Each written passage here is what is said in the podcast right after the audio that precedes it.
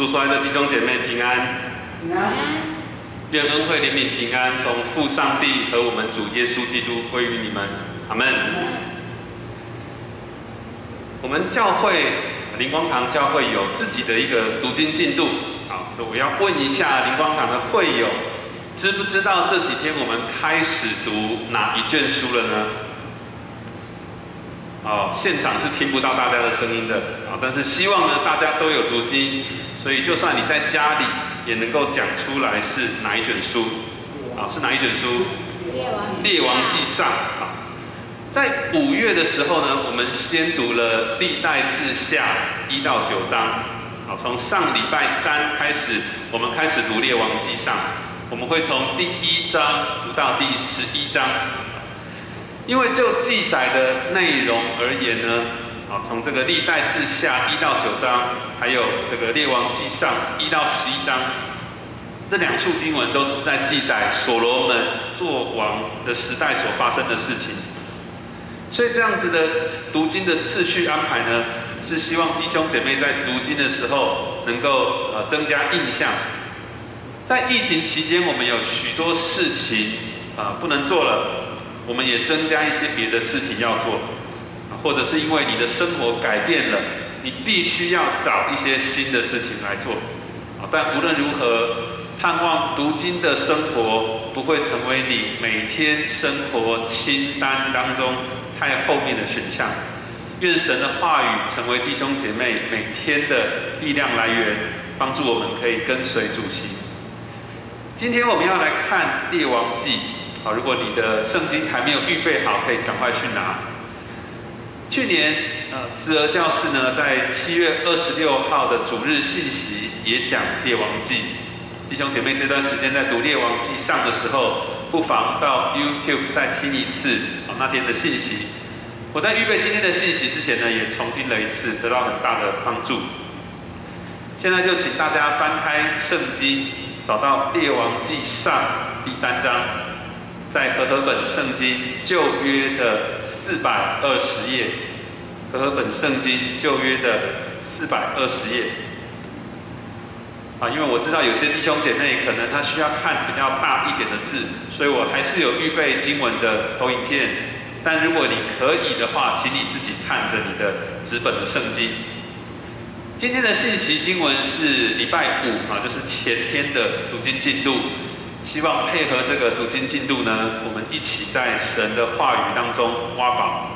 好，现在我们就一起来读《列王记上》第三章五到二十八节。好，我们一起同声来读，请。在畸变夜间梦中，耶和华向所罗门显现，对他说：“你愿我赐你什么？你可以求。”所罗门说。你仆人我父亲大卫用诚实、公义、正直的心行在你面前，你就向他大施恩典，又为他存留大恩，赐他一个儿子坐在他的位上，正如今日一样。耶和华我的神啊，如今你使仆人接续我父亲大卫做王，但我是幼童。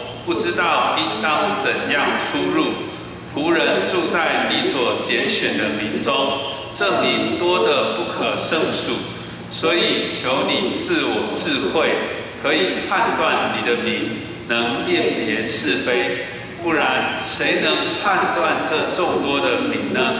所罗门因为求这事，就蒙主喜悦。神对他说：“你既然求这事。”不为自己求寿求富，也不求灭绝你敌人的性命，单求智慧可以听颂，我就应允你所求的，赐你聪明智慧，甚至在你以前没有像你的，在你以后也没有像你的，你所没有求的，我也赐给你，就是富足尊荣，使你在世的日子。列王中没有一个能比你的。你若效法你父亲大卫，遵行我的道，谨守我的律例诫命，我必使你长寿。所罗门醒了，不料是个梦，他就回到耶路撒冷，站在耶和华的约柜前，献燔祭和平安祭，又为他众臣仆设摆宴席。一日，有两个妓女来，站在王面前，一个说：“我主啊，我和这妇人同住一房。”她在房中的时候，我生了一个男孩。我生孩子后第三日，这妇人也生了孩子。我们是同住的，除了我们二人之外，房中再没有别人。夜间，这妇人睡着的时候，压死了她的孩子。她半夜起来，趁我睡着，从我旁边把我的孩子抱去，放在她怀里。将他的死孩子放在我怀里。天要亮的时候，我起来要给我的孩子吃奶，不料孩子死了。及至天亮，我细细的查看，不是我所生的孩子。那妇人说：“不然，活孩子是我的，死孩子是你的。”这妇人说：“不然，死孩子是你的，活孩子是我的。”他们在王面前如此争论。王说：“这妇人说，活孩子是我的，死孩子是你的。”那妇人说：“不然，死孩子是你的，活孩子是我的。”就吩咐说：“拿刀来。”人就拿刀来。王说：“将活孩子劈成两半，一半给那妇人，一半给这妇人。”活孩子的母亲为自己的孩子心里极痛，就说：“求我主将活孩子给那妇人吧，万不可杀他。”那妇人说：“这孩子也不归我，也不归你，把他劈了吧。”王说：“将活孩子给这妇人，万不可杀他。这妇人实在是他的母亲。”以色列众人听见王这样判断，就都敬畏他，因为见他心里有神的智慧，能以断案。好，辛苦大家了。我们今天的经文读的比较长，在刚才我们读的这个经文里面呢，其实大致可以分成两个段落。第一个部分是五到十五节。所罗门王向神求智慧，神就赐给所罗门王智慧，也还赐他别的恩典。第二部分是十六到二十八节，是所罗门王判案的经过。他帮助两个妓女解决纷争，找出活孩子的亲生母亲是谁。那其实也找出这个死孩子的亲生母亲是谁。这两段经文呢，我想应该是小朋友在儿童主日学最熟悉的关于所罗门王的两个故事啊。我想应该许多弟兄姐妹对这个故事也是非常的印象深刻。这两段落的经文是不分离的，是合在一起的。我们可以说，第一部分是所罗门王求智慧，第二部分呢，就是我们在判案的过程中看见神所赐的智慧。是怎么样的令人惊艳？弟兄姐妹，你有没有想过，如果你可以啊选择成为旧约圣经里面的其中一个人啊，你会想要成为谁？你会不会想要成为所罗门王？你希望成为所罗门王吗？很棒哎！你看他继承了老爸大卫的王位，对不对？他年轻啊，有权势。有智慧，哇！这这个不只是在当代，在在不只是在以前，在现在他还是一个人生胜利组。所以对所罗门王来说，他不需要在爱江山跟爱美人之间做选择。一个国家的国王，江山和美人通通是他的。你羡不羡慕这样的人生？好像那个童话故事《阿拉丁神灯》一样，他好像可以可以许愿。神在梦中问他，他需要什么，神就赐给他。哇，这么好！神有没有这样子问过你啊？你要什么，神就给，有吗？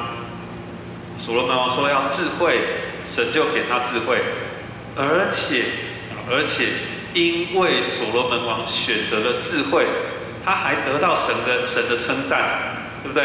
神称赞他选的好，然后又因为他选的好，神就不止赐给他智慧而已，还赐给他其他的什么赠品？好是什么呢？十三、十四节这里说：“你所没有求的，我也赐给你，就是富足、尊荣，啊，使你在世的日子，列王中没有一个能比你的。你若效法你父亲大卫，遵行我的道，谨守我的律例诫命，我必使你长寿。”哇，真的好像这个另外一个童话故事里面的情节，金斧头、银斧头都一起送给你了，因为怎么样？你选的好，所以所罗门王他得着神所赐的智慧，还有其他的恩典，经文就继续记载所罗门王判判案的过程，就是我们刚才读的两个母亲争孩子的这个事情。这件事情一直都让我们很惊讶所罗门王的智慧。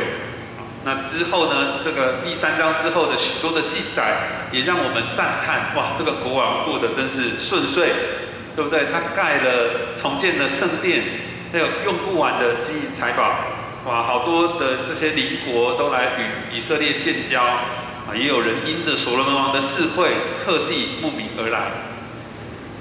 你羡不羡慕所罗门王的人生？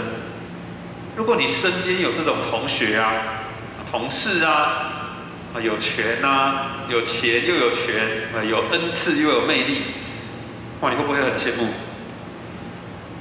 但是我们也都知道这个所罗门王的下场，对不对？从第三章我们看见所描写的是一个多么近前的所罗门王，但是到了列王记上第十一章，我们却看见一个晚节不保的国王。列王记上十一章四节说。所罗门年老的时候，不效法他父亲大卫，诚诚实实的顺服耶和华他的神。你想得到人生胜利主所罗门王会有这一天吗？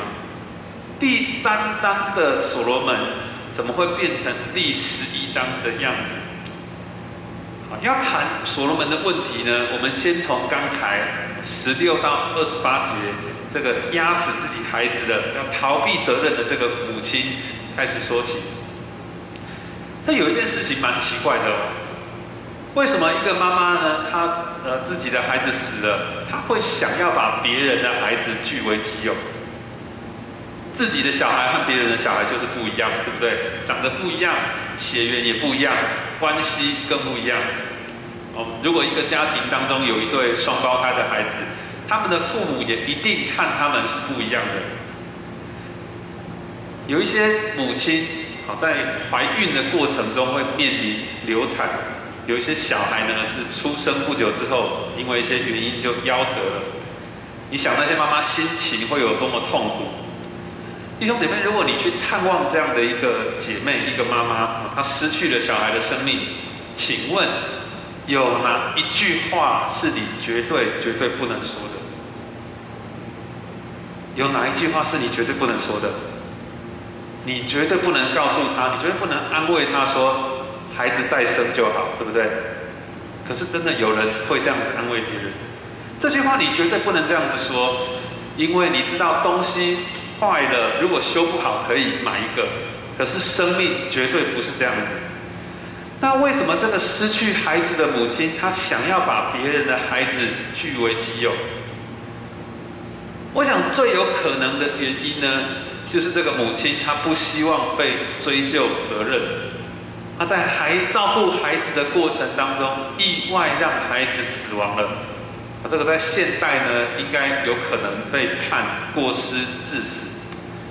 所以这个时候，若是她可以把责任推得一干二净，那是最好的。好，该怎么办？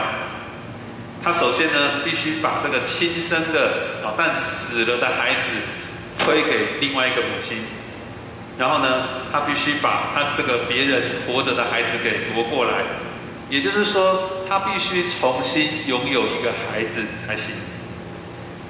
所以，这个活着的孩子，他不是被当做一个生命，他是一个替代品，他是用来掩盖另一个生命的陨落。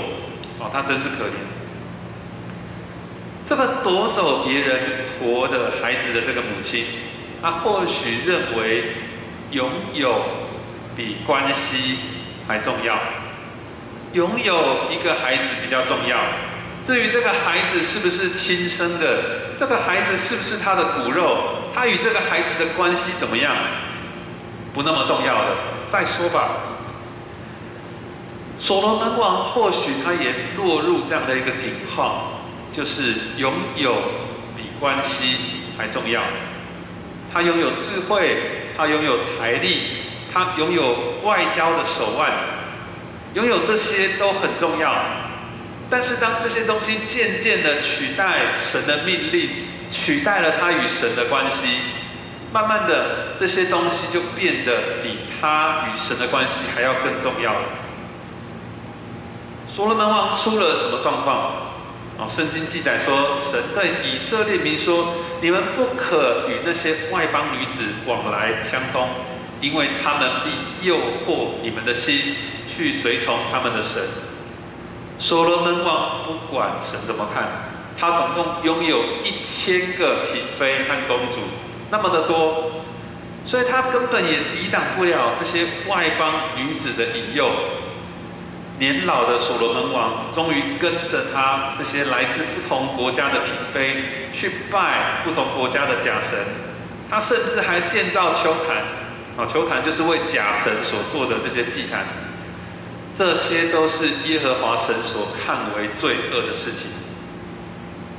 所罗门王可以拥有这么多的嫔妃公主，他可以崇拜这么多的假神。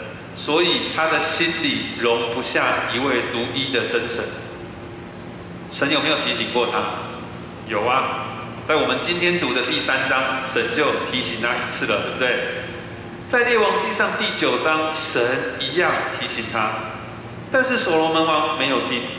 就算神亲自提醒他了，对所罗门王来说不重要了，因为所罗门王所拥有的已经吸引了他的目光。他不再敏锐于啊，他跟神的关系改变，他不再重视自己跟神的关系。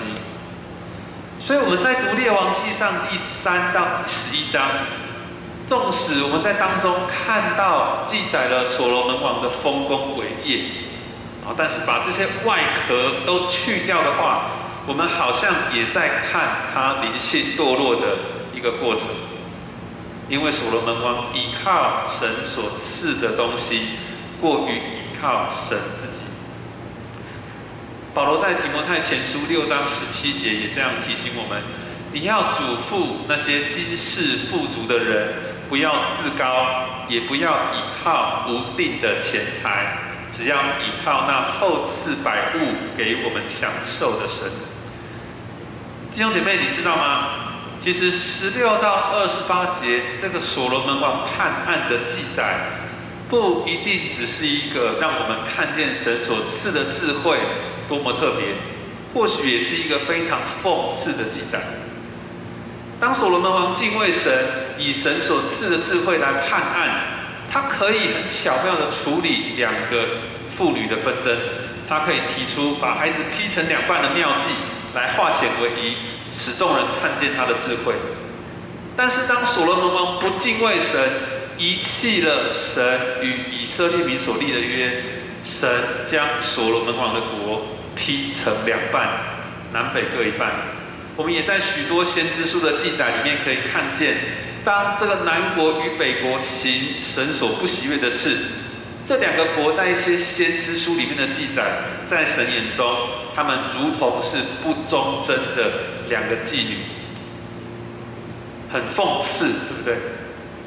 这是所罗门王的晚节不保。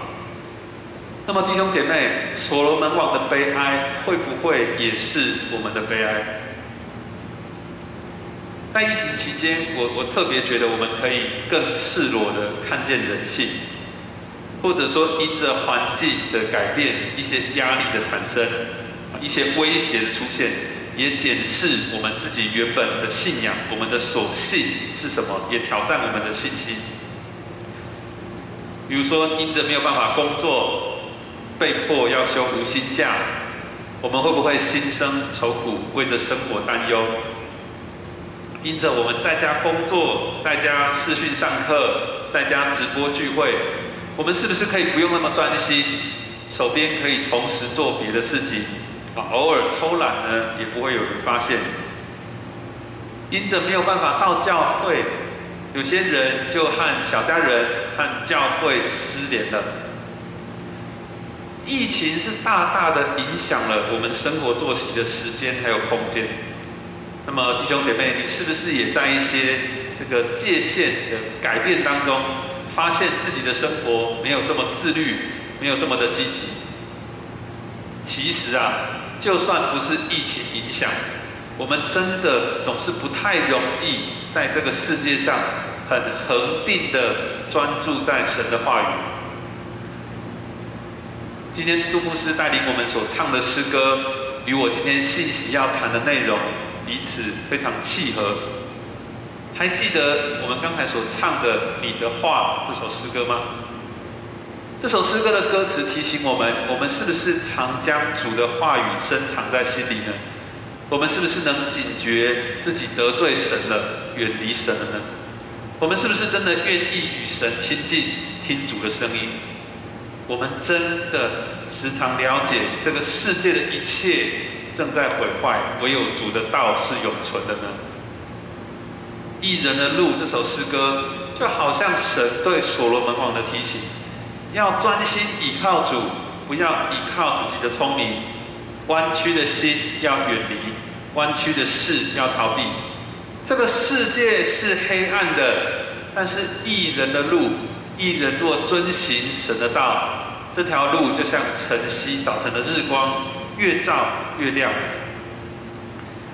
弟兄姐妹，你是不是也看重拥有这个世界上的某些东西，胜过于与神的关系？什么是你的旧爱？什么是你的新欢？阻止你到神的面前？哪些是你所拥有的？啊，你以拥有这些为乐，以拥有这些为满足。但其实那不是你该拥有的。有什么东西是你正在依靠，但是其实你不该依靠它呢？弟兄姐妹，你要很小心，或者说我们要很小心，因为所罗门王不是在第三章的时候就开始败坏，而是渐渐的、渐渐。啊，那么弟兄姐妹。你现在的属灵的光景是第几章的所罗门王呢？言犹在耳。第三章十四节，神这样提醒所罗门说：“你若效法你父亲大卫，遵行我的道，谨守我的律例诫命。”哇，圣灵是不是也时常提醒你要回到正道上呢？圣灵是不是常常提醒你？要按着神的心意过每一天的生活。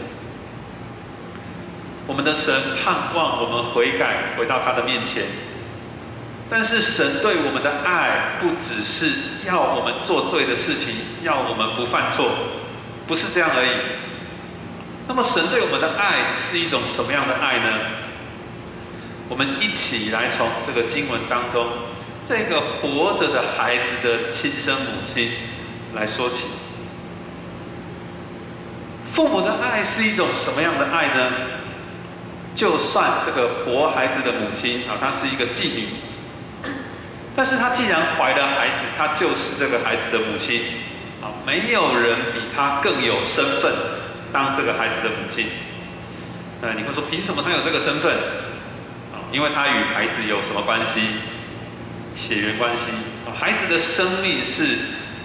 从他而来的是神借着这个母亲给这个孩子的，所以神是不是呼召这个妓女做这个孩子的母亲？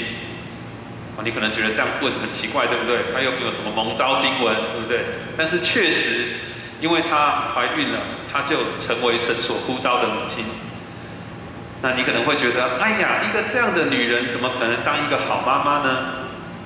但是至少我们在这个经文当中看见。因为她爱这个孩子，因为她愿意保护这个孩子的生命，哦，他甚至愿意放弃母亲的身份，他甚至愿意失去和孩子骨肉至亲的血缘关系。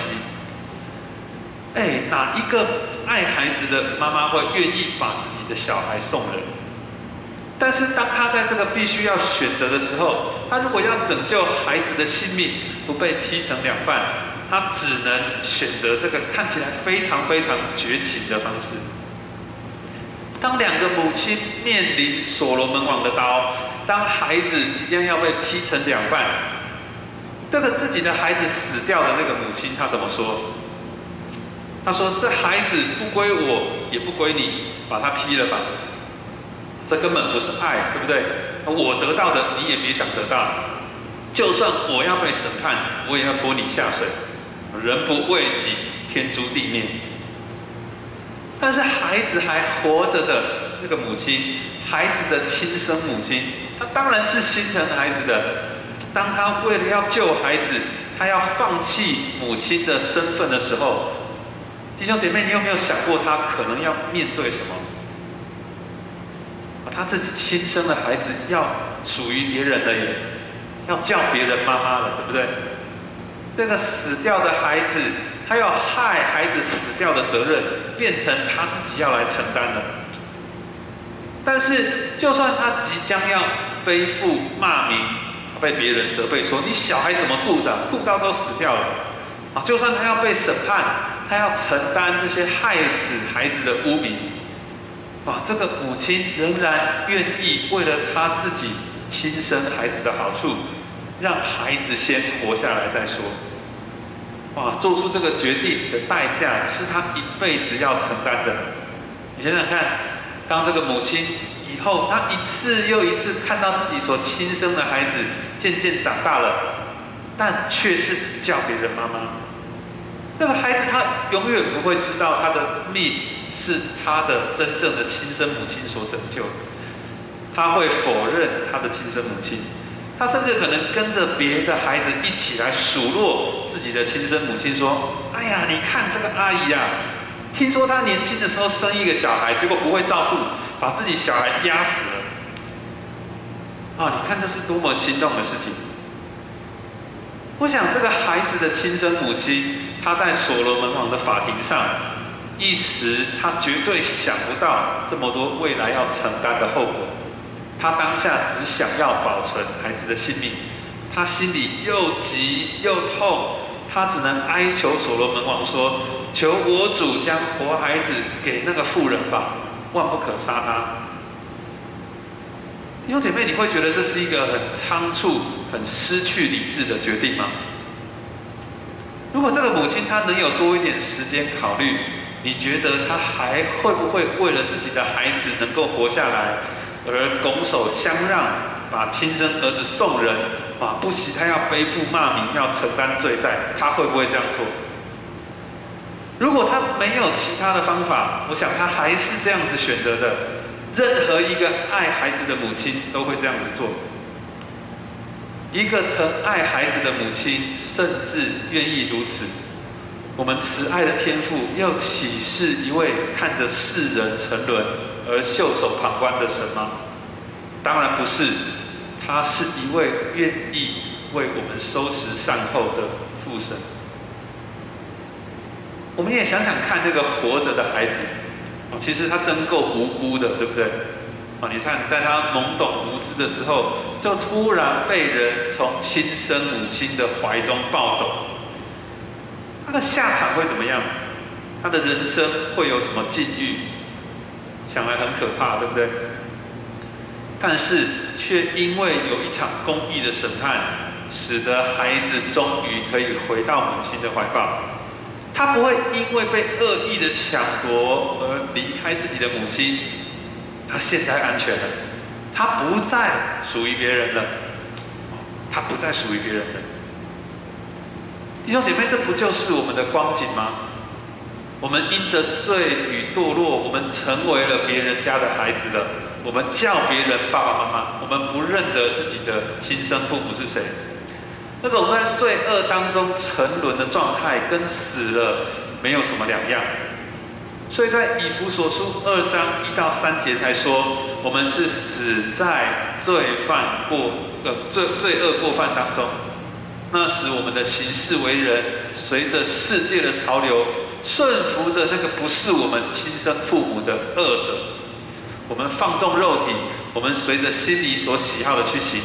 我们根本就是一群只配得到神的愤怒的儿女，我们是可怒之子。但是这位父亲没有放弃我们，弟兄姐妹，天父上帝要拯救我们，他甚至不惜牺牲自己的爱子耶稣基督。我们知道那个活着的孩子，他在一个公义的审判当中，他重新回到了他的母亲身边。我们的天父也借着圣洁的爱子耶稣基督，在一个公义的审判当中，彰显他伟大的慈爱，使我们回到了他的怀抱。有一首诗歌的歌词是这样说：看从主头、主手啊、主足啊、主的脚。愁苦、慈爱、破血交流，这个愁跟苦是还有慈爱，跟着血一起流出来。他说：“愁爱可曾如此相连吗？你有看过愁苦跟慈爱同时流露吗？荆棘可曾化作冠冕吗？”弟兄姐妹，我们被夺回来的生命是多么的宝贵！在我们连十字架是什么都还不懂的时候。在我们好像那个男男孩生命的主权完全不是掌握在我们自己手上的时候，我们已经被拯救了。我们与父神的关系已经被神深深的期待着。我们已经是蒙他所爱的儿女。保罗在罗马书八章三十二节也告诉我们说：神既不爱惜自己的儿子，为我们众人舍了。岂不也把万物和他一同白白的赐给我们吗？神已经把他自己最宝贵的独生子赐给我们了。当我们成为神的孩子，并且靠着圣灵所赐的信心，我们能够相信的时候，这对你我来说，就是我们生命当中最美好的恩典。在今天信息的尾声。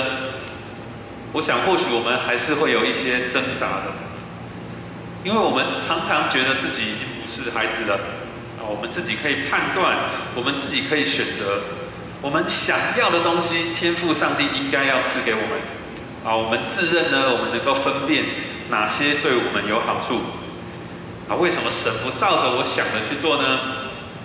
把我呃工作换好一点，给我多一点钱，不好吗？给我顺利一点的生活环境不好吗？给我好相处一点的配偶、家人不能吗？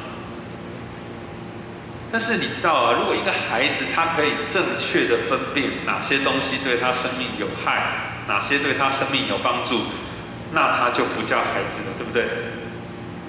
第三章的所罗门王他自己都说：“我简直是个孩子啊，我是个幼童啊，我不知道该怎么办。”如果我们没有办法接受自己是孩子，我们就没有办法接受神是神。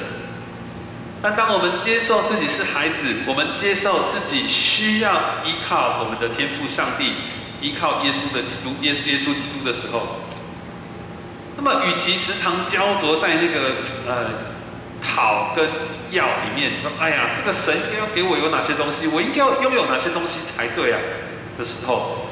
那我们其实可以反而很放心的享受在跟神的关系里面。哎，这个神是我老爸，我们是蒙他所爱的儿女。愿我们时常重视与神的关系，能够过于神有没有赐给我什么，神让我所拥有什么。但是确实啊，在我们的生活中，我们一直会遇遇到这些拉扯的，啊，如同刚才那句歌词所说的。仇爱可曾如此相连？这好像也是基督徒的生活，对不对？我们一方面是爱神的，但是我们一方面也因为爱世界而充满愁苦。但是神所赐的平安，本来就不是一帆风顺的生命，而是在患难和愁苦所交织的人生的历程当中，去经历神的恩典。他为我们所预备的，一直都是。超乎我们所求所想的。在今天信息的最后，我们再一起来唱一次《主恩典够我用》这首诗歌。愿这首诗歌还有今天的主日信息，成为弟兄姐妹的帮助。